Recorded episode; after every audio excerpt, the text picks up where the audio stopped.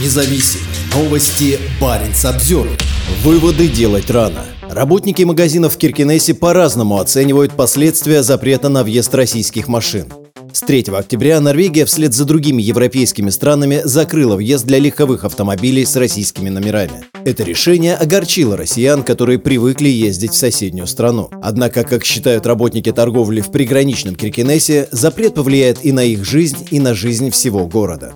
Огромное число жителей Мурманской области ежедневно приезжало в Киркенес за различными товарами. Самый большой наплыв наблюдался по субботам, удобный день для шоп-туров. Высокие норвежские цены частично компенсировались tax-free и скидками, а еще россиян подкупало качество товаров, говорят продавцы в местных магазинах. Баренц Обзервер пообщался с работниками торговли, чтобы узнать, как на них скажется очередной санкционный виток – запрет на въезд автомобилей с российскими номерами. Торговый центр Спарленд – один из символов тесной связи между Россией и Киркинесом. Он пользовался такой популярностью у российских туристов, что название его было продублировано на русском языке. По логике, он должен сильно пострадать из-за новых въездных правил, но сотрудница магазина Spark Chop полагает, что все последствия, которые могли наступить, уже фактически наступили. Я бы не сказала, что приехавших из России было в последнее время очень много. 20 лет назад, когда магазин только открылся, здесь работали 4 кассы. Было настоящее столпотворение. Вообще говоря, все это было открыто для российского покупателя, рассуждает женщина. Но потом и в России заработали торговые центры, и ажиотаж спал. Сюда многие приезжали посмотреть. Да, конечно, что-то покупали, по скидкам или какие-то интересности, например, рождественские товары.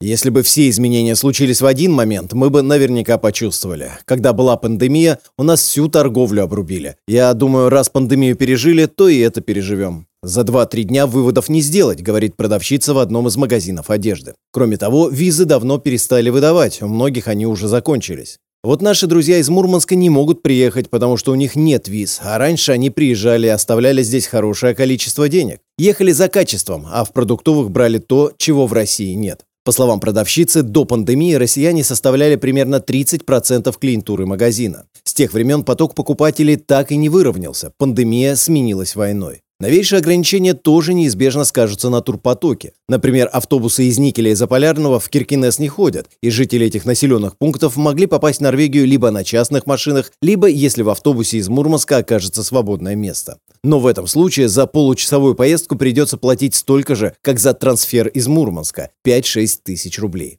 Некоторые магазины в Киркинессе уже закрылись, но собеседница не знает, связано ли это с оттоком россиян. Здесь все в совокупности. Закрылась горнодобывающая компания, сейчас из-за санкций проблемы в Кимек. Пошли сокращения людей в других компаниях. Работы нет, город пустеет. Люди начинают думать, не переехать ли им. А еще здесь проводились соревнования. Сюда приезжали спортсмены, шли за покупками. Не уверена, что государство как-то поможет справиться. Люди с севера уезжают, и это очень плохо. Но очень хочется, чтобы все вернулось, чтобы закончились все войны. Тео из магазина спортивных товаров в центре Киркинесса на сложившуюся ситуацию смотрит спокойно. В моем магазине доля покупателей из России составляла где-то 10%. После пандемии все меньше и меньше и меньше. Но даже если события будут развиваться наихудшим образом, мой бизнес выстоит. Конечно, закрытые границы – это в любом случае плохая ситуация. Я всегда работал с Россией, у меня там был свой бизнес в течение 15 лет. Но 7 лет назад они перестали выдавать мне визу, не объяснив почему. Тео, насколько можно понять из разговора, не поддерживает путинскую политику и с пониманием относится к санкциям. В частности, возмущается тем фактом, что запретные товары ввозятся в Россию через параллельный импорт. Но смысла ограничивать въезд российских машин не понимает. Норвежцы останавливают российские машины, едущие в Киркинес. Да какое отношение это имеет к санкциям? Это касается только маленьких людей.